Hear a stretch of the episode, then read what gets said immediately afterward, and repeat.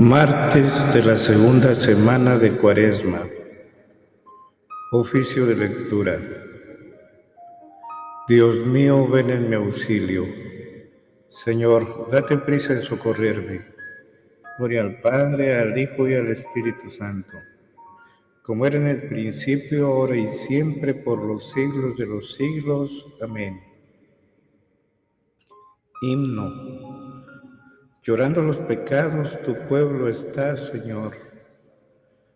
Vuélvenos tu mirada y danos el perdón. Seguiremos tus pasos, camino de la cruz, subiendo hasta la cumbre de la Pascua de luz. La cuaresma es combate, las armas, oración, limosnas y vigilias por el reino de Dios. Conviertan vuestra vida, vuelvan a vuestro Dios, y volveré a vosotros, esto dice el Señor. Tus palabras de vida nos llevan hacia ti, los días cuaresmales nos las hacen sentir. Amén. Encomienda tu camino al Señor y Él actuará. Salmo 36. La verdadera y la falsa felicidad. Dichosos los sufridos porque ellos heredarán la tierra. Mateo 5, 4. No te exasperes por los malvados, no envidies a los que obran el mal. Se secarán pronto como la hierba como el césped verde se agostarán. Confía en el Señor y haz el bien. Habita tu tierra y practica la lealtad. Sea el Señor tu delicia y Él te dará lo que pide tu corazón. Encomienda tu camino al Señor. Confía en Él y Él actuará. Hará tu justicia como al amanecer tu derecho como el mediodía. Descansa en el Señor y espera en Él. No te exasperes por el hombre que triunfa empleando la intriga. Cohibe la ira, reprime el coraje. No te exasperes, no sea que obres mal, porque los que obran mal son excluidos pero los que esperan en el Señor poseerán la tierra. Aguarda un momento, desapareció el malvado. Fíjate en su sitio, ya no está. En cambio, los sufridos poseen la tierra y disfrutan de paz abundante. Gloria al Padre y al Hijo y al Espíritu Santo como era en el principio, ahora y siempre, por los siglos de los siglos. Amén. Antípona. Encomienda tu camino al Señor y Él actuará. Apártate del mal y haz el bien porque el Señor ama la justicia.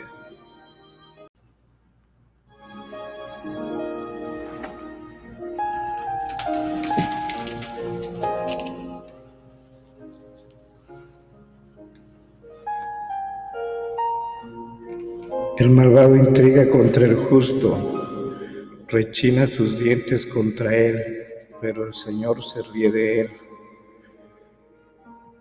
porque ve que le llega su hora. Los malvados desenvainan la espada, asestan el arco para abatir a pobres y humildes, para asesinar a los honrados pero su espada les atravesará el corazón, sus arcos se romperán. Mejor es ser honrado con poco que ser malvado en la opulencia, pues el malvado se le romperán los brazos, pero el honrado lo sostiene el Señor. El Señor vela por los días de los buenos y su herencia durará siempre no se agostarán en tiempo de sequía, En tiempo de hambre se saciarán, pero los malvados perecerán. Los enemigos del Señor se marchitarán como la belleza de un prado. En humo se disiparán. El malvado pide prestado y no devuelve. El justo se compadece y perdona. Los que el Señor bendice poseen la tierra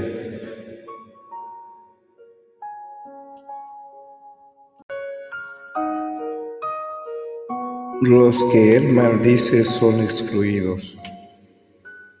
El Señor asegura los pasos del hombre, se complace en sus caminos.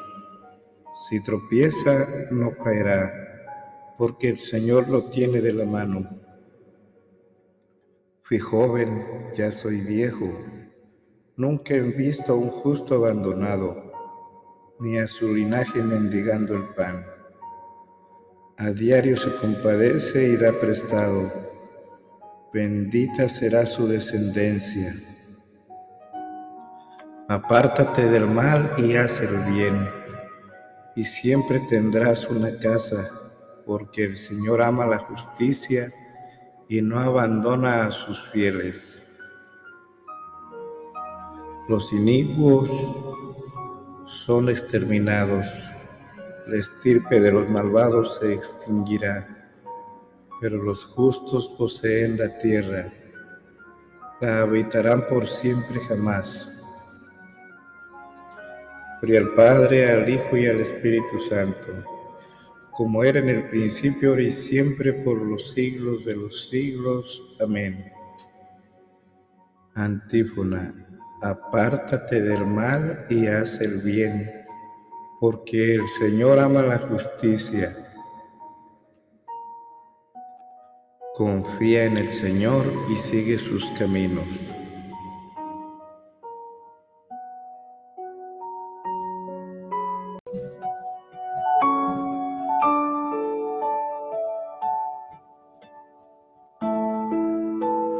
La boca del justo expone la sabiduría su lengua explica el derecho, porque lleva en el corazón la ley de su Dios, y sus pasos no vacilan. El malvado espía al justo e intenta darle muerte, pero el Señor no lo entrega en sus manos. No deja que lo condenen en el juicio. Confía en el Señor, sigue sus caminos él te levantará a poseer la tierra y verás la expulsión de los malvados.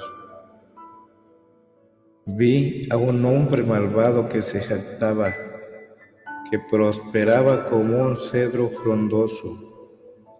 Volví a pasar y ya no estaba. Lo busqué y no lo encontré. Observa al honrado, fíjate en el bueno su porvenir es la paz. Los impíos serán totalmente aniquilados. El porvenir de los malvados quedará truncado. El Señor es quien salva a los justos. Él es su alcázar en el peligro. El Señor los protege y los libra los libra de los malvados y los salva, porque se acogen a Él. Gloria al Padre, al Hijo y al Espíritu Santo, como era en el principio, ahora y siempre, por los siglos de los siglos. Amén.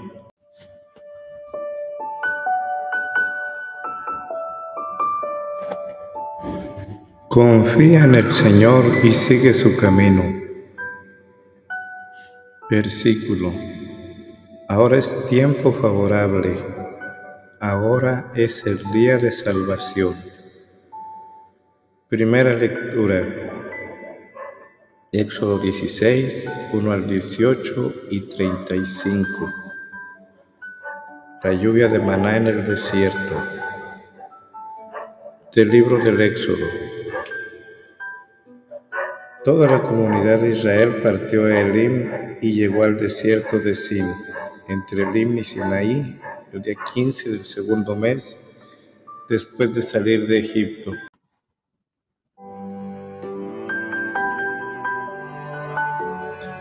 La comunidad de los israelitas protestó contra Moisés y Aarón en el desierto diciendo, Ojalá hubiésemos muerto a manos del Señor en Egipto, cuando nos sentábamos junto a la olla de carne y comíamos pan hasta hartarnos. Nos, sacaste a este desierto para matar de hambre a toda esta comunidad. El Señor dijo a Moisés, yo haré llover pan del cielo, que el pueblo salga a recoger la ración de cada día lo pondré a prueba a ver si guarda mi ley o no. El sexto día prepararán lo que hayan recogido y será el doble de lo que recogen a diario. Moisés y Aarón dijeron a los israelitas, esta tarde sabréis que el Señor, quien nos ha sacado de Egipto, y mañana veréis la gloria del Señor. He oído vuestras protestas contra el Señor. ¿Nosotros qué somos para que murmuréis de nosotros? Esa tarde os dará a comer carne y mañana os saciará de pan. Os ha oído murmurar de él, ¿nosotros qué somos? No habéis murmurado de nosotros, sino del Señor. Moisés dijo a Aarón, di a la comunidad de los israelitas, acérquense al Señor que ha escuchado vuestras murmuraciones. Mientras Aarón hablaba a la asamblea, ellos se volvieron hacia el desierto y vieron la gloria del Señor que aparecía en una nube. El Señor dijo a Moisés, He oído las murmuraciones de los israelitas. Diles, hacia el crepúsculo comeréis carne, por la mañana os saciaréis de pan, para que sepáis que yo soy el Señor vuestro Dios.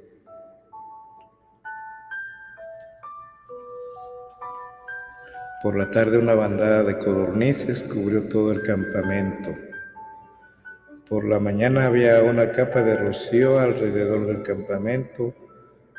Cuando se evaporó la capa de rocío, apareció en la superficie del desierto un polvo fino, parecido a la escarcha. Al verlo, los israelitas se dijeron, ¿qué es esto? Pues no sabían lo que era. Moisés les dijo, es el pan que el Señor os da de comer. Estas son las órdenes del Señor. Que cada uno recoja lo que pueda comer. Un celemín por cabeza para todas las personas que vivan en una tienda. Así lo hicieron los israelitas.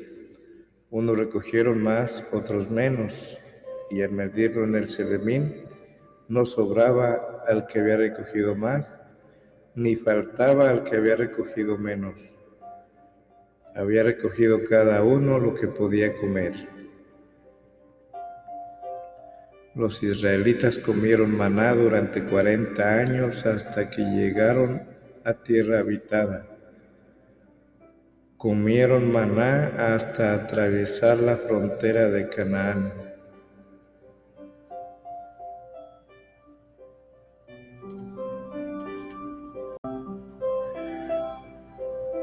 Responsorio. Sabiduría 16:20, Juan 6:32. A tu pueblo lo alimentaste con manjar de ángeles, proporcionándole desde el cielo pan a punto de mil sabores, a gusto de todos. A tu pueblo lo alimentaste con manjar de ángeles, proporcionándole desde el cielo pan a punto de mil sabores, a gusto de todos. No fue Moisés quien nos dio pan del cielo, sino que es mi Padre el que os da el verdadero pan del cielo, de mil sabores, a gusto de todos. Segunda lectura.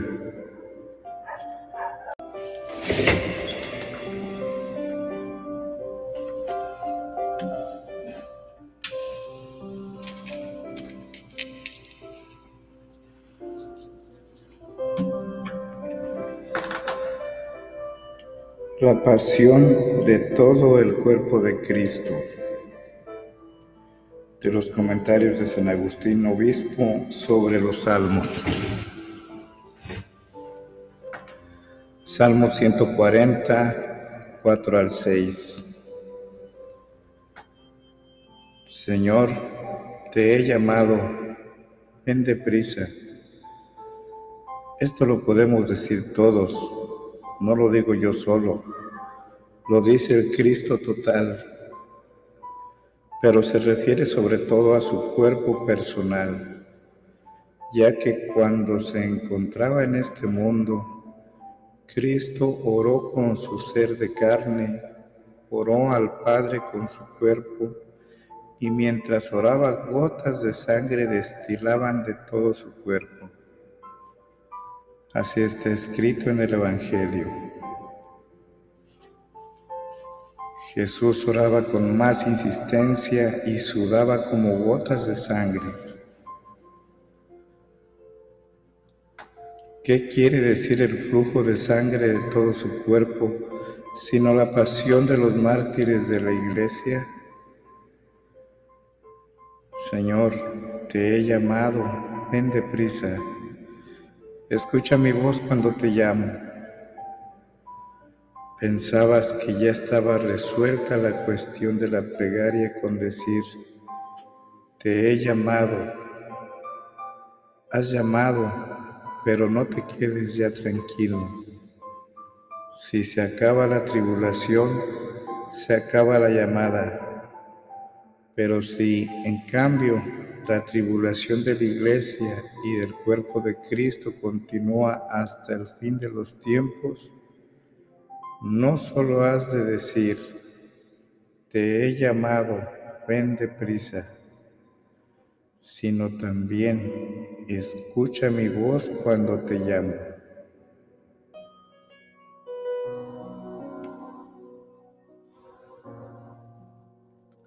Suba mi oración como incienso en tu presencia. El azar de mis manos como ofrenda de la tarde. Cualquier cristiano sabe que esto suele referirse a la misma cabeza de la iglesia, pues cuando ya el día declinaba hacia su atardecer, el Señor entregó en la cruz el alma que después había de recobrar porque no la perdió en contra de su voluntad.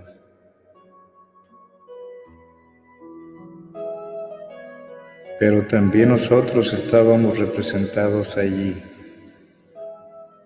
pues lo que de él colgó en la cruz era lo que había recibido de nosotros. Si no, ¿cómo es posible que en un momento dado Dios Padre aleje de sí y abandone a su Hijo único, que es un solo Dios con Él. Y no obstante, al clavar nuestra debilidad en la cruz, donde, como dice el apóstol, nuestro hombre viejo ha sido crucificado con Él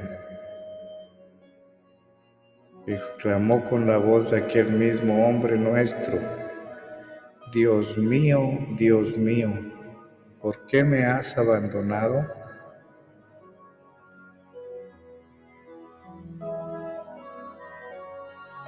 Por tanto, la ofrenda de la tarde fue la pasión del Señor, la cruz del Señor, la oblación de la víctima saludable, el holocausto acepto a Dios.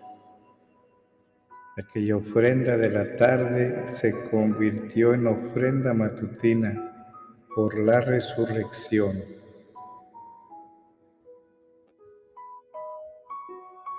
La oración brota, pues, pura y directa del corazón creyente, como se eleva desde el ara santa el incienso. No hay nada más agradable que el aroma del Señor. Que todos los creyentes huelan así. Así pues, nuestro hombre viejo, son palabras del apóstol, ha sido crucificado con Cristo, quedando destruida nuestra personalidad de pecadores y nosotros libres de la esclavitud del pecado.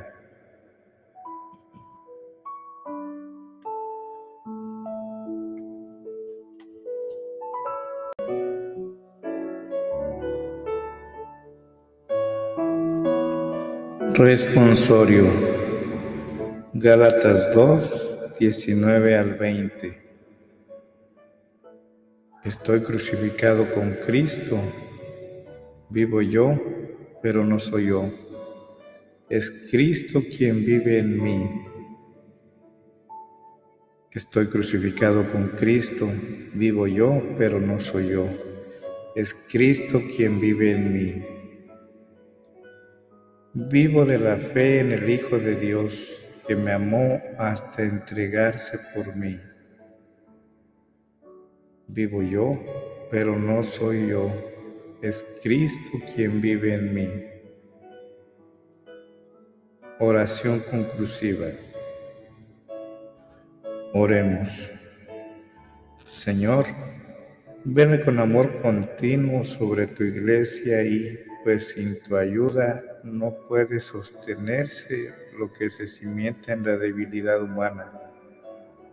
Protégela siempre con tus auxilios en el peligro y dirígela hacia la salvación. Por nuestro Señor Jesucristo, tu Hijo, que vive y reina contigo en la unidad del Espíritu Santo y es Dios por los siglos de los siglos. Amén. Conclusión. Bendigamos al Señor. Demos gracias a Dios.